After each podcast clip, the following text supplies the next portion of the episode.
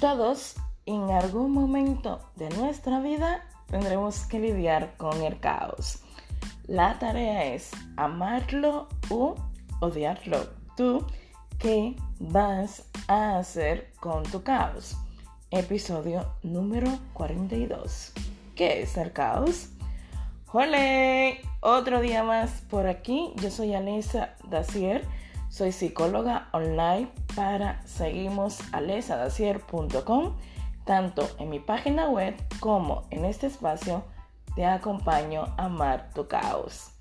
¿Qué es el caos? Es la pregunta que muchísimas veces me hacen desde que el caos se instaló en mi vida. Hablo de él. Ojo, no fue nada fácil darle la bienvenida, recibirle, escucharle e incluso sentir todas las emociones que vienen con él. ¿Qué es el caos? Para mí, el caos inició con pérdidas, perdiendo cosas, personas que para mí eran sumamente importantes en ese momento. Gracias a esas pérdidas o gracias al caos, pude reconocer que en la vida la tristeza también debe ser bien recibida. Porque cuando hay tristeza es la evidencia que eres humana, que sientes, que conectas con tus emociones y sobre todo que te das ese permiso de sentir, aunque duela hacerlo en muchísimas ocasiones. Hablo del caos porque me parece impresionante que con todos los matices o etapas que hay a lo largo de nuestra vida, pasemos por alto esos momentos difíciles, donde, uff, no sabemos qué hacer, donde nos cuesta tomar decisiones, donde hay pérdidas, porque es parte de la vida, donde la tristeza se instala y a veces por muchísimo tiempo, donde hay crisis existencial, que ya no sabemos quiénes somos, hacia dónde vamos o qué vamos a hacer con nuestra vida. Ser adultos es eso, ¿no? Un crucigrama que iremos completando en cada etapa que vamos avanzando. El caos, sin duda alguna, puede ser tantas cosas, pero a la vez puede ser nada, porque a veces estamos mal y no sabemos decirlo, describirlo o identificar todas esas emociones o sentimientos que están ahí, que cuestan verbalizar, ponerle nombre. Cuando el caos se instaló, no solamente había pérdidas, había tristeza, muchísima tristeza. Nunca en mi vida me había sentido tan triste como en esa etapa donde el caos se instaló en mi vida. Había sentimiento de, de soledad, de abandono, había muchísimas preguntas que me hacía cuestionarme la vida o incluso entenderla. La tristeza no estaba presente. Avanzar me costaba muchísimo. Eran tantas cosas que estaba viviendo al mismo tiempo que sencillamente surgió la idea de decir, esto es un caos.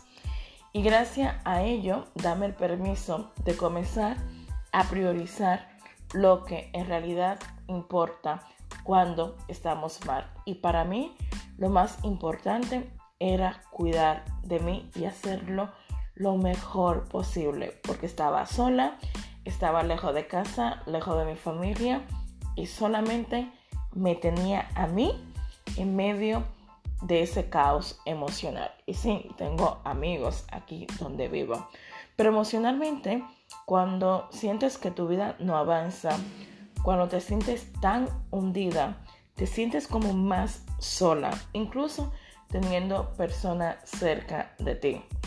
El caos me enseñó que hay etapas duras en la vida, etapas de transición donde el dolor está presente. Y lo único que tenemos que hacer es darnos el permiso de sentir. Y por favor, hazlo. No dudes en hacerlo. Si estás pasando por un momento caótico, ¿no? Esos momentos donde, uff, no avanzas, donde emocionalmente te sientes que tu vida como que todo está oscuro, que has tocado fondo y sigues excavando, porque es algo impresionante que hacemos los seres humanos. Tocamos fondo, pero seguimos excavando. Eso me pasó a mí.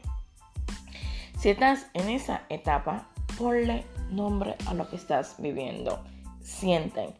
Date ese permiso de sentir, pero sobre todo de reconocer qué es lo que estás viviendo. Una pérdida física, emocional, una ruptura, un divorcio, una separación inesperada, inestabilidad económica, inestabilidad emocional, fatiga emocional por pandemia, porque eso también es un caos que muchos estamos viviendo, ansiedad, depresión, insomnio. ¿Qué es lo que estás viviendo? Ponle nombre a tu caos y entiende que esto no es para destruirte. Sí, sí, sí, se escucha muy bonito. A mí me costó bastante aceptar el caos, reconocerlo. Incluso yo comencé el año pasado con este podcast a hablar del caos y ya yo tenía dos años que estaba pasando por el proceso del caos. Entonces, no creas que es tan fácil amar el caos, lidiar con él o ponerle nombre a todas esas emociones o sentimientos que llegan cuando el caos está ahí. Es un proceso y yo lo sé que muchísimas veces queremos salir corriendo cuando hay un proceso que no nos gusta. De la misma manera que tú, cuando estás feliz, alegre o cuando todo va bien en tu vida, no le dices a la tristeza que aparezca. De esa misma manera, deberías de recibir el caos cuando está presente. Al final, lo más bonito de todo esto es que los procesos tienen fecha de caducidad. Sí, algún día van a terminar. Y cuando termine, cuando toque terminar, ya eso veremos más adelante, vamos a cuidar de nosotros, ocuparnos de nuestras heridas, reconocer que sí, que estamos mal, que lo estamos pasando mal, que quizás necesitamos ayuda, tener donde apoyarnos, que no pasa nada por pedir ayuda, por buscarlo o decirle a un familiar, a un amigo, mira, está sucediendo esto en mi vida y necesito ayuda porque ya no puedo más con esto. Yo recuerdo cuando yo estaba en mi proceso de duelo con la pérdida de mi hermana. Asimilar esa pérdida no fue nada fácil. Incluso yo tuve un buen tiempo en la fase de negación. Y recuerdo una amiga que amo bastante me dijo, negra, bueno, mis amigos allí me llaman negra, cariñosamente. Me dijo, negra, quiero hablar contigo porque siento que no te estás dando ese permiso de sentir, ese permiso de hablar. Para mí todo estaba bien cuando nada estaba bien en mi vida. Y engañarnos de esa manera, por favor, no lo hagas. Engañarnos de esa manera lo único que hace es hundirnos muchísimo más de lo que ya estamos. Y sí, lo sé no vamos a ir por la calle con un letrero de, uff, mi pareja me dejó, estoy pasando por un duelo, no tengo trabajo, no tengo dinero. Pero esas personas que están ahí cerca, que te pueden escuchar, que te pueden abrazar, que te pueden acompañar, por favor, no dudes en contar con ellos. No dudes en mostrarte sensible, humana, que no pasa nada por ello en romperse. Yo creo que es una materia tan pendiente que tenemos. Ojalá que desde pequeño nos hubieran hablado del caos. Ojalá me hubieran dicho lo duro que es perder a un ser querido, lo duro que es despedirse de un amor que parecía ser eterno y no, y no fue así. Pero son cosas de la vida. Ojalá me hubiera dicho lo difícil que es ser adultos en algunas ocasiones, tomar decisiones en algunas ocasiones y no es tan fácil. Entonces, cuando el caos está ahí, yo creo que sin duda alguna es una oportunidad para ver qué yo puedo aprender de mí. Yo he aprendido algo sumamente importante y es que todos necesitamos donde apoyarnos cuando emocionalmente creemos que no podemos más. Y el caos me enseñó eso. apoyarme en otros, confiar en otros y sobre todo a pedir ayuda cuando lo necesito. Porque soy humana y no tengo poderes. Y las personas que me quieren también pueden estar ahí cuando todo está mal. ¿Qué es el caos? Yo creo que sin duda alguna esta definición es personal porque tu circunstancia, mis circunstancias son totalmente diferentes.